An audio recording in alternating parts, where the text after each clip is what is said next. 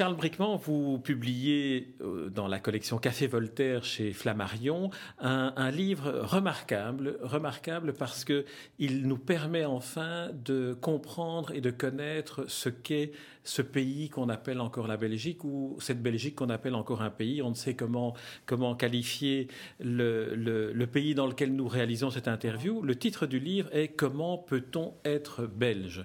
Alors vous ne répondez pas vraiment à cette question-là, mais par contre vous, vous, vous, donnez une série de clés de, de compréhension. La première d'entre elles, si on se réfère à l'histoire de la Belgique, euh, vous la situez en le 18 février 1970 avec une figure clé de la politique belge euh, contemporaine qui est Gaston Eskens. Alors vous citez de Gaston Eskens qu'il a été quatre fois appelé à, être au centre du cyclone belge en quelque sorte et il me semble que les quatre fois sont significatives. Le référendum sur le retour de Léopold III, la guerre scolaire, l'indépendance du Congo et la réforme de l'État.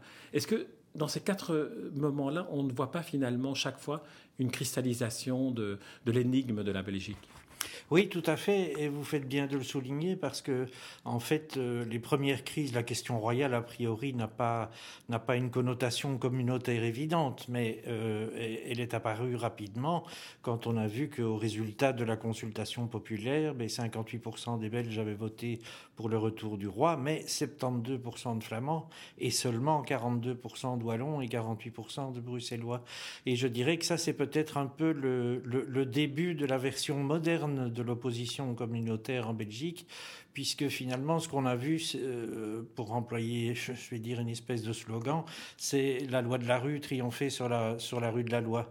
Et les Flamands ont toujours gardé euh, en mémoire, je pense, euh, même si c'est parfois inconscient, euh, cette, euh, cette espèce de, de, rancœur ou de déception euh, d'avoir à se considérer, si je puis dire, ce qu'Hugo Schiltz appelait une majorité opprimée, puisque c'était une majorité qui ne pouvait pas euh, imposer sa volonté.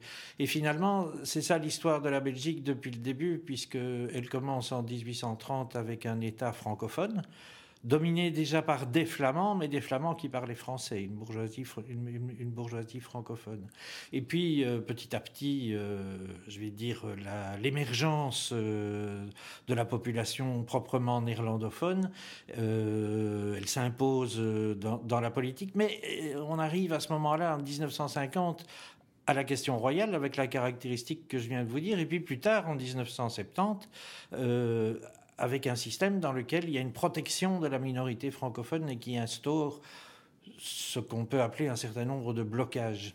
Et donc ça, c'est, si vous voulez, c'est un peu la frustration. Alors si on prend un autre euh, événement important de la période dans lequel Gaston Eskens a joué un rôle aussi, 1960, les grèves insurrectionnelles, mais là on a l'opposition entre une Flandre, je dirais, modérée, centriste ou de centre-droite, ou de droite parfois, euh, et une Wallonie rouge, euh, ayant des revendications sociales euh, très affirmées. Et donc cette euh, dichotomie entre les deux parties du pays, l'une qui a une tradition industrielle ancienne, mais euh, qui entre dans sa phase de déclin, et l'autre qui, au contraire, est occupée à émerger.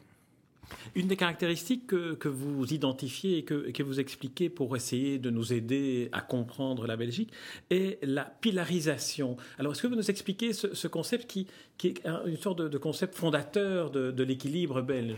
Oui, tout à fait. Alors, la pilarisation, si vous voulez, c'est un peu, euh, comment dirais-je, une adaptation et parfois une certaine contradiction avec le fonctionnement, je dirais, d'une démocratie normale. Dans une démocratie normale, la théorie de Rousseau, la volonté euh, l'expression de la volonté nationale, c'est quoi? Ben, On en débat au Parlement, on confronte toutes les idées et on termine ça par un vote. Et la majorité s'impose. Eh bien, la pilarisation, c'est un autre système. C'est dans, dans des sociétés qui sont très fragmentées, très divisées. Euh, dans lesquels finalement ce sont plutôt les dirigeants des piliers qui négocient entre eux un accord préalable. Et puis le Parlement l'exécute. Euh.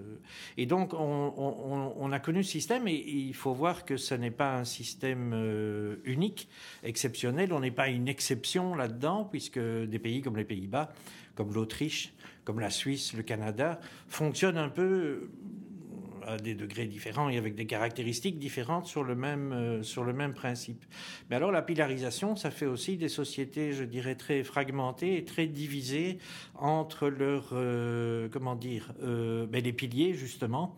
En l'occurrence, pour ce qui concerne la Belgique, le pilier social-chrétien, le pilier socialiste et, dans une moindre mesure, le pilier libéral. Il y a une autre caractéristique que, que, vous semblez mettre en lumière pour expliquer la, crise que traverse l'État belge, c'est le moment où les partis nationaux sont devenus des partis communautaires, où le Parti socialiste est devenu d'un côté parti flamand, parti francophone, et, et cela s'appliquait à tous les partis. Est-ce que la pilarisation accompagnée de ce mécanisme-là fait que les négociations ne sont plus vraiment possibles? Disons que la pilarisation, sans ce mécanisme-là, avait une certaine logique et un certain équilibre, puisque le pilier catholique qui était dominant en Flandre était compensé par un pilier socialiste qui était dominant en Wallonie. Mais ce qui veut dire que chacun de ces piliers avait leur composante de l'autre côté. Et en quelque sorte, il n'y avait ni pour l'un ni pour l'autre une forte euh, incitation à vouloir écraser l'autre, à vouloir euh, se comporter comme un majoritaire, parce que c'est le petit frère dans l'autre communauté qui en aurait souffert. Alors, à partir du moment, évidemment, où ces, ces piliers se séparent sur des lignes communautaires, ben, les petits frères en question ont plutôt tendance à avoir leur solidarité, non pas dans leur famille idéologique, mais dans leur famille, euh, je dirais, linguistique ou, euh, ou, ou, culturelle.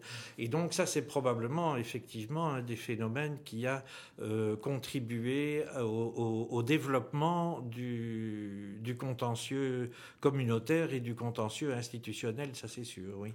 Vous avez aussi une, formule qui est euh, que cette pilarisation et ce mécanisme de, négociation peut, fonctionner tant que les règles du jeu sont respectées et sont toutes respectées. Or ici, vous semblez dire qu'aujourd'hui, le débat porte sur les règles du jeu, justement. Tout à fait. Jean-Luc Dehaene a souligné ça au moment où il a tenté euh, un compromis sur notre fameux BHV, euh, euh, l'arrondissement de Bruxelles-Alvilvoorde et sa scission. Il, a dit qu'un système comme le nôtre reposait bien entendu sur la protection de la minorité, mais dès lors aussi sur le fait pour la minorité d'accepter les ordres du jour et les dossiers proposés par la majorité. Or, ce qu'on a constaté en 2007 surtout, mais dans une certaine mesure encore dans les négociations aujourd'hui, c'est le refus pour les francophones, par les francophones, d'envisager ce que les, Flamands demandent, à savoir la fameuse grande révolution copernicienne, mettant l'accent sur les communautés et les régions au lieu de, de l'État central. En fait, c'est un euh, moi, je suis persuadé que la réforme de l'État belge n'aboutira que le jour où on acceptera de partir comme on part normalement dans un fédéralisme en essayant d'unir des euh, des peuples qui au départ sont divisés plutôt qu'essayer de diviser un État euh, qui était uni vous plaidez plutôt d'additionner les, qualités que l'on peut avoir plutôt que, que, de les soustraire l'une à l'autre. Vous dites il faut cesser de chercher ce que l'on peut encore confier à des régions, à des communautés. Il faut demander aux régions ce qu'elles veulent encore faire ensemble. Est-ce que c'est cela, finalement, peut-être le, le, secret ou la formule magique? Ben, Écoutez, formule magique, je ne le dirai, je n'aurai pas la prétention de le dire parce que c'est mon opinion. Et euh, moi, ce que j'ai essayé de faire dans ce livre, c'était de donner ma vision pour que le lecteur puisse en juger lui-même et confronter ça à sa propre opinion. Euh, mais je crois euh, effectivement euh, profondément que nous en sommes maintenant à un stade où il n'est plus possible de continuer à dépecer l'État fédéral comme il est là, parce qu'il finira par ne plus exister du tout. Et je pense que maintenant, mais nous ne sommes pas un peuple très porté sur les discussions conceptuelles, je pense que maintenant, il faut commencer à se demander, mais, bon, euh, qu'est-ce qu'on veut faire ensemble? Vous avez un sens redoutable de, la formule, où presque, on, en arrive presque à lire des aphorismes. Alors, il y a une citation que je veux faire qui est On souffre toujours plus de ce que l'on concède que l'on ne jouit de ce qu'on obtient. Alors, ça, c'est du Voltaire, c'est magique comme formule. Et puis, ça résume vraiment bien euh, ce, qu'on perçoit des, résultats des, débats euh, qui, ont lieu depuis euh, plus de 300 jours à l'heure où nous nous parlons. Mais oui, tout à fait. Quand quand on mène une discussion de ce type et qui doit forcément aboutir sur une solution qui ne fait pas la victoire d'un des camps, mais qui traduit un, compromis qui, qui, apporte une satisfaction raisonnable à chacun des camps, mais forcément, il faut faire des concessions. Et euh, ben, il y a une tendance naturelle probablement à, beaucoup plus reprocher euh, à vos négociateurs ce qu'ils ont dû abandonner plutôt que ce qu'ils ont obtenu. Euh, regardez d'ailleurs, en dehors du communautaire, Gaston Eskens était un partisan de l'effacement du roi Léopold tout en étant flamand et en n'étant certainement pas parmi les contestataires euh, socialistes et, certains libéraux. Euh, il s'est fait, euh, comment dire, presque massacré dans son parti. Il y a eu un, espèce de procès de Moscou qui a été fait contre lui. et il y a même un moment où le roi Baudouin a voulu l'écarter du gouvernement pour le remplacer par un gouvernement d'affaires. Une des, nombreuses qualités de, votre livre, peut-être est-ce dû au fait qu'il est publié chez Flammarion et en partie destiné donc à faire comprendre à un public non belge ce qui se passe chez nous, c'est la, pédagogie que vous mettez en place, et notamment la pédagogie qui fait référence à l'histoire que vous faites remonter jusqu'à la constitution de, de, l'État belge. Et une des, une des particularités que vous mettez en évidence, c'est que euh, en comparant la Belgique à la quatrième République en France, vous nous dites, si j'ai bien compris, que la Belgique, euh, dans son l'ensemble de son territoire, aurait pu être francophone ou unilingue. Oui, il y, a, beaucoup de choses là qui pourraient être, qui mériteraient d'être abordées dans votre question, mais pour euh, rester sur le, dernier aspect, effectivement, on n'a pas été logique en, en, 1830. Vous savez, il y a deux grands modèles quand vous avez euh, un pays euh, qui est composé de deux groupes de population parlant chacun une langue différente. Vous avez un peu le modèle luxembourgeois où euh, à peu près chacun euh, parle à la fois le Letzeburger et, le français, et euh, on passe de l'un à l'autre sans grande difficulté. Et dans les journaux, il y a parfois un article en Letzeburger et un autre en français. Ça n'a pas une, une, très grande importance, je dirais. Et ça, on n'a pas voulu en Belgique.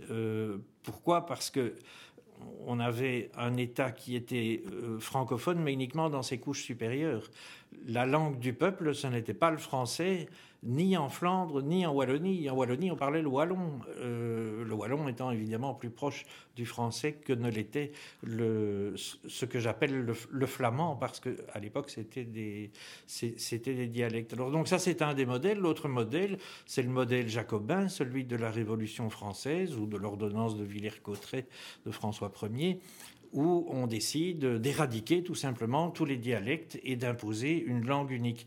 Mais ça, ça nécessite une politique d'éducation nationale et l'envoi d'instituteurs dans le moindre, village, ce qu'on n'a pas voulu faire en Belgique. On est resté à, mi-chemin, si vous voulez. On s'est dit, ben, l'État sera francophone, ça c'est euh, logique, euh, enfin, dans, l'esprit du moins des, des dirigeants du 19e siècle, mais ils n'ont pas offert l'ascenseur social aux populations.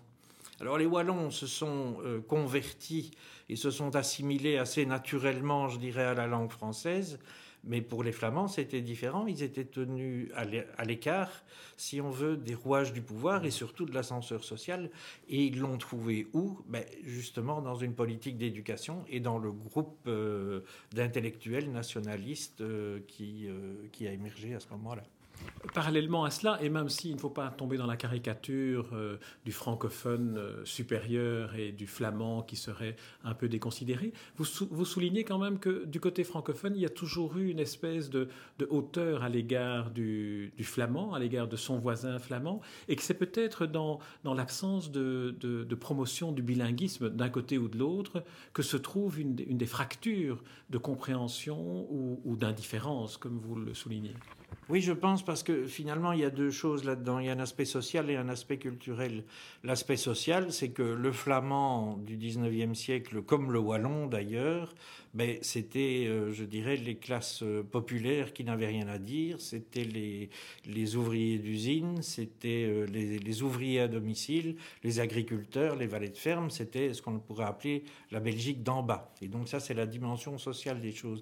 Maintenant, il y a aussi une dimension culturelle. Ben, le français a longtemps été la langue de toutes les cours européennes. C'est une langue qui a une grande tradition, une grande tradition culturelle qui est unifiée euh, depuis longtemps. Il y a l'Académie française, etc. Donc c'est une langue bien assise. Euh, aujourd'hui encore parlée par 200 millions environ de, locuteurs dans le monde. Et en face, il y a une langue tout à fait respectable, mais plus petite, et qui a mis plus de temps à s'unifier. La tale unie qui a permis aux néerlandais et aux flamands de parler la même langue, une langue d'ailleurs plutôt des, plus dérivée du hollandais que des dialectes que, l'on parlait euh, en Belgique. Euh, mais euh, cette langue a mis plus de temps à s'imposer et je dirais un rayonnement, c'est pas lui faire injure que de lui dire qu'elle a un rayonnement culturel moindre. en tout cas, au début du XXe siècle encore, le traité de Versailles, par exemple, a été négocié en français, y compris par le président des États-Unis ce sont des choses évidemment qui marquent. Et alors, euh, ça a un peu, on a vu, vous savez, à la manifestation chez euh, je trouve que ce sont des, manifestations euh, dans le chef de ceux qui la font. Là, c'est malheureux comme ça, mais on voyait une dame avec un panneau disant Qu'est-ce que c'est que votre langue locale? Nous avons une langue universelle, le français. bon, ben ça, c'est un sentiment que je trouve regrettable, mais qui vit encore euh, dans une fraction, euh, je dirais, euh, d'importante à significative de la population francophone en Belgique. Vous, vous donnez quelques, quelques indications qui, qui montrent que la Belgique, d'une certaine manière, est condamnée à survivre et à rester en l'état. Quelles sont, quelles sont ces, ces raisons? Ben, alors, je crois qu'il y a d'abord une raison de droit international évidente, c'est que euh, si euh, la Belgique devait se diviser et disparaître purement et simplement pour être remplacée euh, par la Wallonie et la Flandre, disons pour simplifier, ben, ces deux entités, Wallonie et Flandre, devraient l'une et l'autre ben, adhérer au Conseil de l'Europe. Il y a du temps pour y arriver, aux Nations Unies, il faut remplir un certain nombre de conditions aussi, et dans, et dans l'Union européenne, bien entendu. Et on peut penser que l'Union européenne ne, va pas faciliter cette démarche ou ne va pas dire que c'est une sinécure. Pourquoi? Parce que l'Europe est assez inquiète de ce qui se passe en Belgique. Euh, pour la Belgique elle-même sans doute, mais surtout pour euh, des pays comme le Royaume-Uni qui est aussi tiraillé par des, euh, par des tensions intracommunautaires, je dirais, ou l'Espagne ou l'Italie le mouvement régionaliste est un mouvement qui existe un, petit peu partout. Alors ça, c'est la première chose, je dirais, c'est l'aspect diplomatie internationale. Mais il y a un deuxième aspect, évidemment, qui est un aspect interne, c'est que pour diviser la Belgique et pour le faire de commun accord, ben, c'est finalement beaucoup plus compliqué que d'arriver à un accord sur une autre organisation. Euh, pourquoi? Ben Parce qu'il faut aussi savoir ce qu'on va faire de Bruxelles. Et là, j'ai employé la comparaison. En fait, la Flandre et la Wallonie, c'est pas moi qui l'ai inventé d'ailleurs. Euh, la Flandre et la Wallonie sont un peu comme deux siamois qui ont un seul cœur. Et le cœur en question est, Bruxelles. Maintenant, si on poursuit euh, la discussion, ben, c'est clair aussi que la dette publique, par exemple, qui représente une année de produit national brut, savoir comment on la, sépare et qu'on la, divise et qu'on la partage euh, entre les entités, ce ne sera pas non plus euh, quelque chose de, très facile. on a dit que le traité euh, de séparation de la Tchéquie et de la Slovaquie faisait des milliers de pages, 9000 si, si, si, si ma mémoire est bonne. On peut se dire que celui qui séparerait la Belgique en ferait peut-être le double, le triple ou le quadruple. On dit aussi que cette, ce traité de séparation a été euh, euh, aidé dans sa conception par des constitutionnalistes belges, puisque les Belges étant des, grands spécialistes de ces matières-là. Alors je reviens à l'image que je pensais être de vous sur les deux Siamois dont un seul cœur bat qui est, Bruxelles. Euh, est-ce que cela veut dire que, et là c'est l'observateur, parce que je pense que ça n'apparaît pas dans votre livre, c'est à l'observateur de la Belgique que je m'adresse, quelles seraient au niveau du quotidien les, les formules qu'il faudrait mettre en œuvre pour qu'on passe de l'indifférence à une certaine compréhension mutuelle, puisque de toute façon, on est condamné à vivre ensemble. Ça passe par une connaissance de la langue de l'autre, de la culture, de, de sa littérature Peut-être, mais je dirais que ce n'est probablement pas bon que une personne qui vit à Liège ne connaît pas la culture euh, flamande ou qu'un Ostendais euh, ne, ne, connaisse pas Simenon, ben ça n'est pas, ça en soi, ça n'est pas très grave et c'est pas ça qui empêche. Euh, vous savez, en France, euh, c'est la même chose. Hein, le Lillois et, le Marseillais sont assez éloignés l'un de l'autre. Il y en a un qui boit du pastis et l'autre qui boit de la bière et ça fait malgré tout une nation. Non, je pense que c'est plutôt au niveau de l'espace, ce que j'appelle l'espace public, qu'il y a quelque chose à faire. Il faudrait que les dirigeants, les politiques, se reparlent. Euh, finalement, si on voit aujourd'hui une aggravation des tensions politiques au sein du monde politique et une difficulté de plus en plus grande à former un gouvernement, c'est parce que ces gens ne se connaissent plus.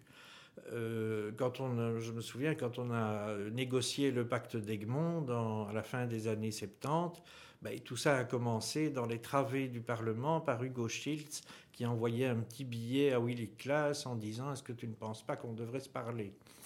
Euh, ben, Ici, constatez que le lendemain euh, des élections de juin, Elio Di Rupo et Bardouet auront dû euh, faire connaissance. C'est tout juste s'ils ne se sont pas.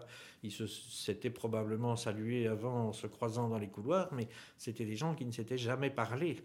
Et ça, c'est euh, probablement euh, terrible parce que les gens qui ne se parlent pas ne se connaissent pas et ne se font pas confiance. Charles Brickman, je vous remercie pour cette interview et puis surtout pour ce, ce livre dont je ne peux trop que recommander la, lecture, la lecture attentive, mais qui en plus est, est vraiment très facile dans la mesure où euh, vous facilitez la compréhension des choses par l'intelligence simple de la pédagogie que vous mettez à décrire euh, l'histoire de Belgique, l'actualité de la Belgique. Et le titre du livre est Comment peut-on être belge? C'est paru chez Flammarion dans la collection Café Voltaire. Et je voudrais aussi signaler qu'on peut prolonger la, lecture de ce livre par la visite régulière d'un blog que vous animez, dont le titre est blog.charlesbrickman.be. Je vous remercie Charles Brickman pour l'interview et pour ce livre.